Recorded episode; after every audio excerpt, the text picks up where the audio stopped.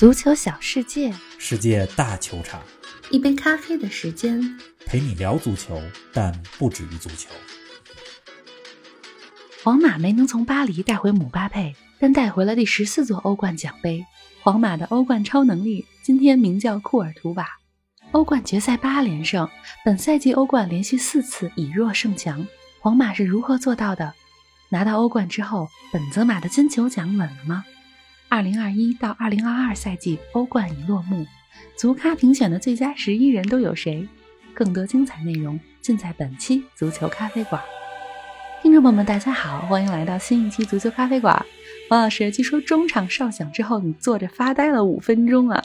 林子好，听众朋友们，大家好。今天这比赛我是和利物浦球迷一块看的。比赛结束之后，我比人家利物浦球迷更难相信这个结果，愣神了好几分钟。是啊，愣神呢，首先是我不敢相信库尔图瓦的表现，怎么能一次又一次扑出利物浦的射门？上半场马内的射门，我觉得是必进之球。下半场萨拉赫有两三次必进之球的机会，都被库尔图瓦给扑出去了。之前咱们节目里边说过，皇马今年能进决赛，主要就是一头一尾。锋线上的本泽马，还有门前的库尔图瓦。是的。而今天的决赛，让皇马捧起队史第十四座欧冠奖杯的，就是库尔图瓦的双手。厉害。其次呢，我不敢相信皇马怎么能够第四回以弱胜强，就事不过三这件事儿，好像在皇马这儿行不通似的。是的。大巴黎、切尔西、曼城、利物浦，纸面实力哪个都要比这赛季的皇马纸面实力要强，对吧？今天的决赛，皇马不像之前的淘汰赛一样是靠逆转。对呀，就是一比零。今天比分就是一比零，但从场面来看，利物浦是绝对占优，皇马是处于劣势的一方。可皇马就是能赢。如今的皇马就像曾经的尤文一样，不在乎怎么能赢，在乎的就是赢球这结果。要结果，要的就是结果，过程不重要。皇马的欧冠啊，我觉得也是实至名归的。你看这一路上战胜了大巴黎、切尔西、曼城、利物浦。战胜了最强的球队，所以皇马是冠军，我觉得实至名归，真的是应得的。我这缓过神来之后啊，就开始想这场决赛。虽然比分是一比零，只有一个进球，但在我心目当中，今天这场决赛是二零一三年拜仁和多特那场球之后，欧冠九年来最精彩的一场决赛。评价很高啊！为什么精彩呢？我一会儿再给大家来说。嗯，不过我先得问你个问题啊，玲子。你相信超能力这件事儿吗？哎呀，这个我确实觉得世界上有一些不能叫特异功能吧，但是一些可能我们还不能用科学来解释的事情。像我以前听相声嘛，郭老师就经常说啊，好多事没法解释，你也不知道是谁设计的。因为尽管科技很发达，但人类对于世界的认知是非常有限的。方老师，你问这个问题，看来你是把皇马的欧冠成功当做一种超能力了。反正我不知道，除了超能力，还有什么可以解释皇马的成功？你看，皇马欧冠。八场决赛连胜，而且又有很多神奇的故事。是啊，咱们给大家讲讲历史。嗯，一九九八年，皇马一比零赢尤文，那个时候的尤文多强啊，连续三年进欧冠的决赛。而皇马呢，在一九九八那个赛季是西甲第五，但是人家皇马凭借着米贾托维奇的进球，一比零赢了尤文。是啊，到了二零零二年对勒沃库森的决赛。又有齐达内那脚天外飞仙，天外飞仙这个词儿，咱们经常听，形容的就是那个球，光这词儿就够神奇了。是啊，二零一四年赢马竞，全场比赛落后，第九十三分钟的时候，拉莫斯头球神奇扳平了比分，才有了后边加时赛的四比一。二零一八年赢利物浦，上期咱们节目说了，碰上了一连串的意外事件，卡利乌斯先后两次低级失误。今天对利物浦这比赛之前，欧冠从来没有过，今天就推迟了三十六分钟的时间。是啊，你说这神不神奇？哎，对吧？比赛之前咱们说综合各方面的因素，利物浦更占优，确实比赛当中制造出来的绝对机会也是利物浦更多。可是皇马全场就那么两个机会，对吧？人家就都创造出来了进球。是的，上半场本泽马的进球被判越位了，下半场维尼修斯的进球让比赛最后一比零。不服不行，超能力这件事儿吧，我真不知道该怎么解释，也不敢解释。我们需要对世界保持敬畏，需要对自然界保持敬畏。但皇马欧冠超能力这件事儿，冷静下来以后啊，我觉得可以解释，或者说部分可以解释。来说说，它归根到底还是落实到人的身上，就是俱乐部从上到下，从主席到员工，从教练到球员，浑身上下都是欧冠经验。确实啊，脑子里有怎么打欧冠决赛的智慧。胸中有拿欧冠的信念，技战术层面能给它实现出来。当你把一种能力练到炉火纯青的时候，你说这是不是自然界也会帮你的忙？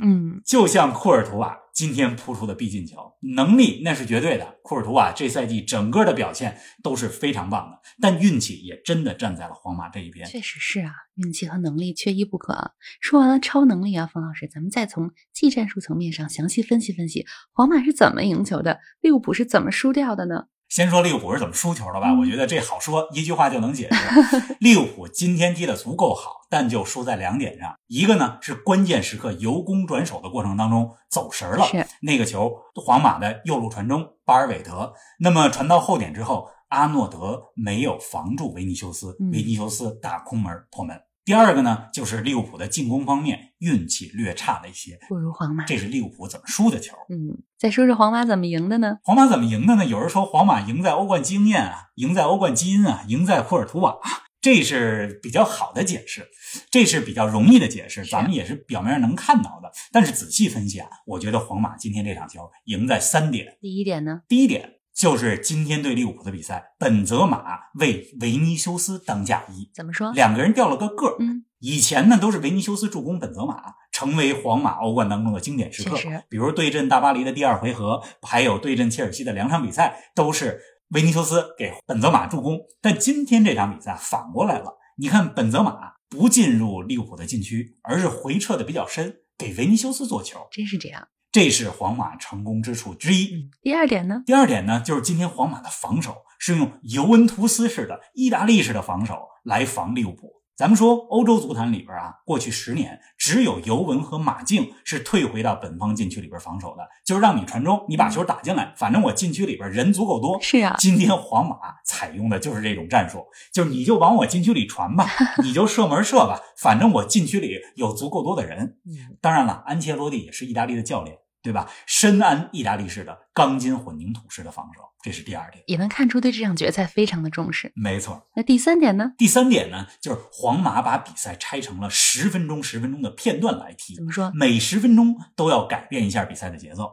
呃，大家注意没有啊？上半场前十分钟，双方都处于试探的状态。第二个十分钟，利物浦猛攻，皇马退回到了三分之一区域防守。嗯，皇马呢就坐回来好好守。是的。第三个十分钟，皇马争取多控制一些球权，有反击机会的时候也不着急打反击，而是把球控制在脚下，缓一缓体能，对吧？就是这样，每十分钟改变一下比赛的节奏，而且是有意的去改变比赛的节奏，然后等待着平地起惊雷的机会。上半场起了一个惊雷，本泽马那个球嘛越位了。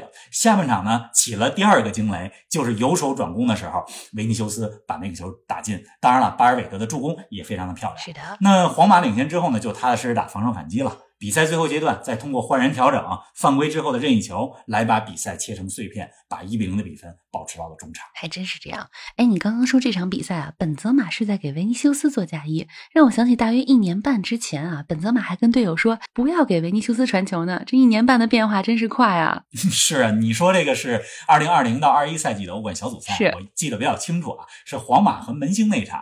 当时是中场休息时候吧，本泽马和门迪说说别给维尼修斯传球、啊，是的，给他传球咱们就没戏了。是啊，果然到了下半场，二十五分钟没给维尼修斯传球，然后维尼修斯被换下去了，嗯阿扎尔上场打进了两个球，皇马这才二比二打平了门兴。可谁成想，那时候有谁能想到，维尼修斯今天能打进欧冠决赛唯一进球了？是的，当然，这也说明了过去一年多的时间，维尼修斯成长非常的惊人，尤其是在当今这个赛季，对吧？安切洛蒂呢，据说在训练场上花了很多时间专门指导维尼修斯。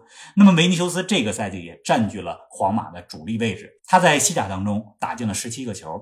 贡献了十次助攻，欧冠当中呢，加上今天这场决赛，十三场球，四个进球，六次助攻。太厉害了，维尼修斯才二十一岁啊，非常年轻。已经为皇马踢了一百七十场比赛，获得了两个欧冠、两个西甲冠军，这是怎样的二十一岁啊？确实，皇马今天呢，全队表现都非常好，很好执行了战术。但如果要点名重点说几个球员，一个是维尼修斯，一个是门将库尔图瓦，还有一个就是右边后卫卡瓦哈尔。他防路易斯迪亚斯防的真是不错。你看到了下半场，克洛普就把路易斯迪亚斯给换下去了，因为卡瓦哈尔防他防的太好了，是啊消耗了迪亚斯很多的体能。那迪亚斯下去以后，你看卡瓦哈尔也能上来助攻上来了，所以卡瓦哈尔今天的表现也是非常棒的。您正在收听的是《足球咖啡馆》，一杯咖啡的时间，陪你聊足球，但不止于足球。欢迎您在各大音频平台关注我们的节目，同时关注我们的足球评论公众号“足球咖啡馆播客 ”（Football Cafe） 和我们的微博“足球咖啡馆”，让我们一起聊球、看球、追球。哎，冯老师，我还记得皇马四分之一决赛淘汰切尔西的时候，咱们说了一期节目，叫做《亲爱的本泽马，金球奖在向你招手》。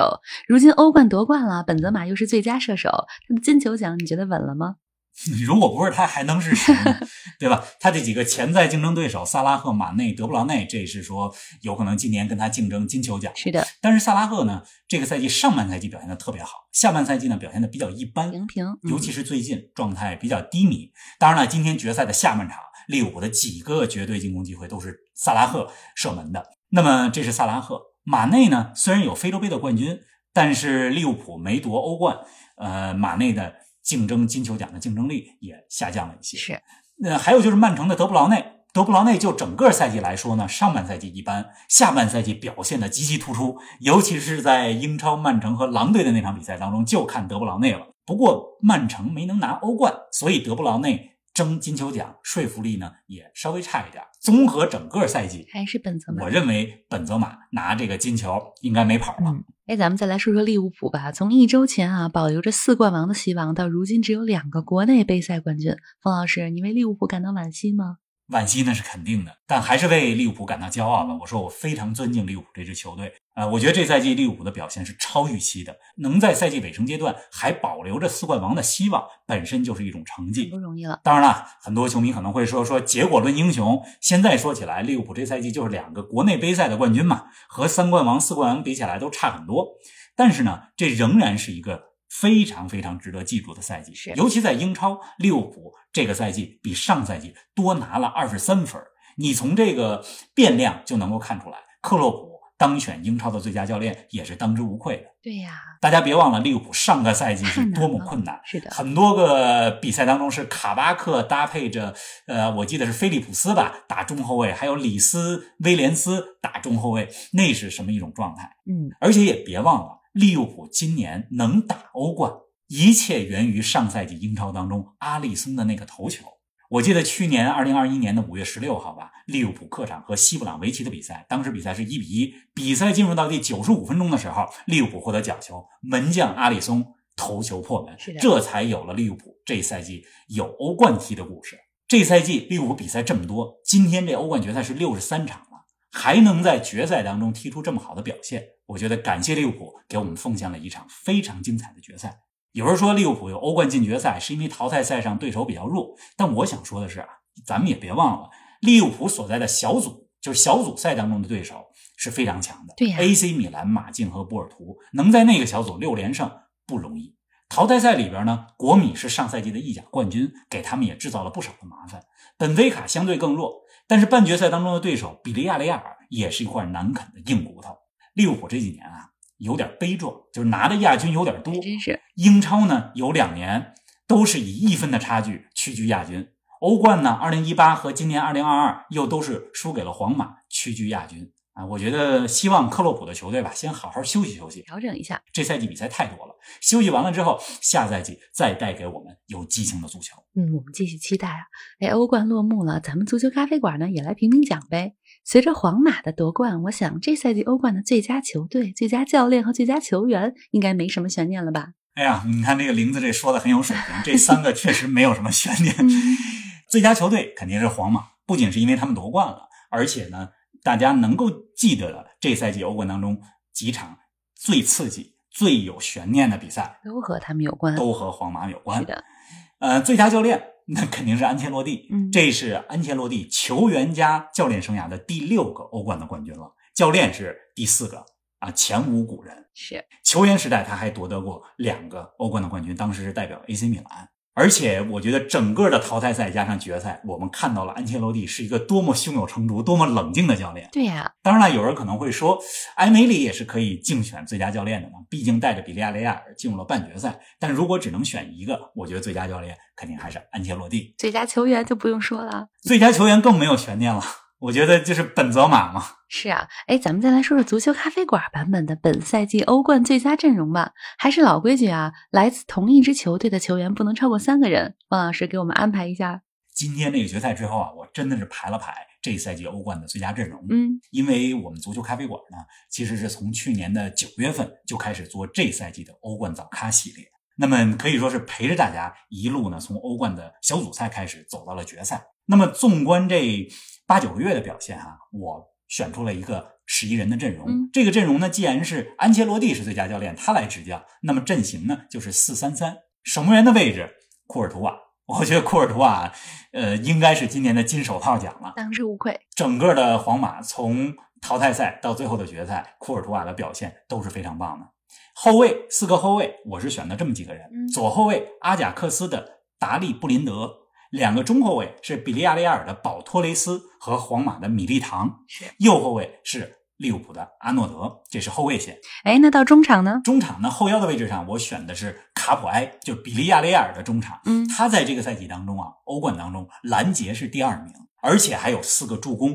卡普埃的表现是比利亚雷亚尔能够走到半决赛的重要的保障。而在卡普埃的左右呢，分别是利物浦的迪亚哥和曼城的德布劳内，这是中场。那前锋呢？前锋就很难选了嘛，这前锋就三个名额，是啊，本泽马占据一个，另外两个人呢，我选择是姆巴佩和马竞的格列兹曼。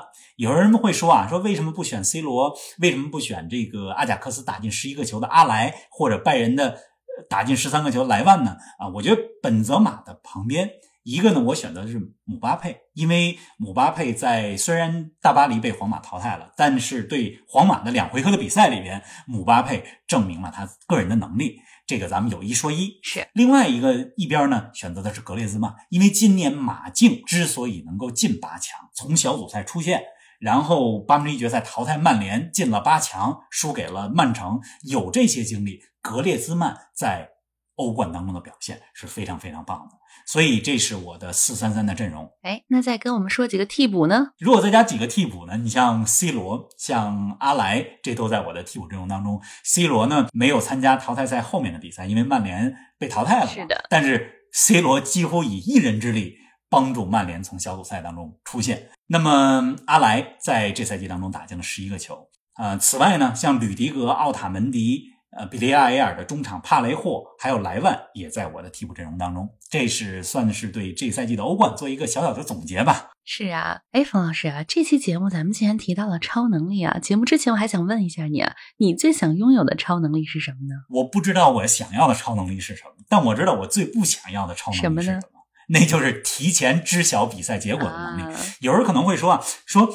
难道你不想提前知道一场比赛的结果吗？对吧？没有意思了。足球比赛最大的魅力就在于不可预知性。你就像几个小时之前刚刚结束的这场欧冠决赛，虽然没有加时、没有点球、没有红牌、没有跌宕起伏的剧情，但这是一场从第一分钟到最后一分钟都充满悬念的比赛。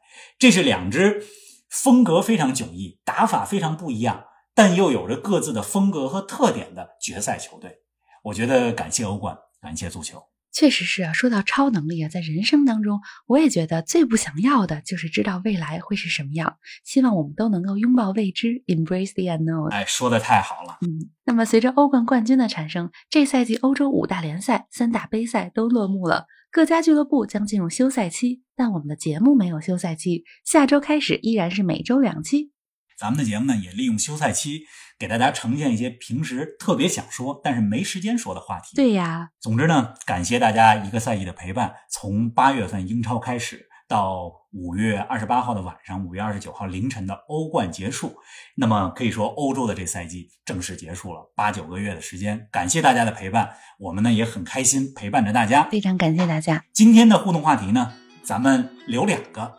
第一个互动话题呢，就是我刚刚说了，皇马和利物浦比赛结束之后，我的第一反应是发呆，不敢相信。我想请大家说一说，皇马和利物浦决赛结束的时候，你的第一反应是什么？那第二个话题呢，就是也请大家说一说休赛期，就是从五月底到八月初这段时间，大家想听我们说什么？我们已经有了一些想法和话题，但是我们还想听听大家说说，想听我们说什么。是的，期待大家的留言，我们下期节目不见不散，不见不散。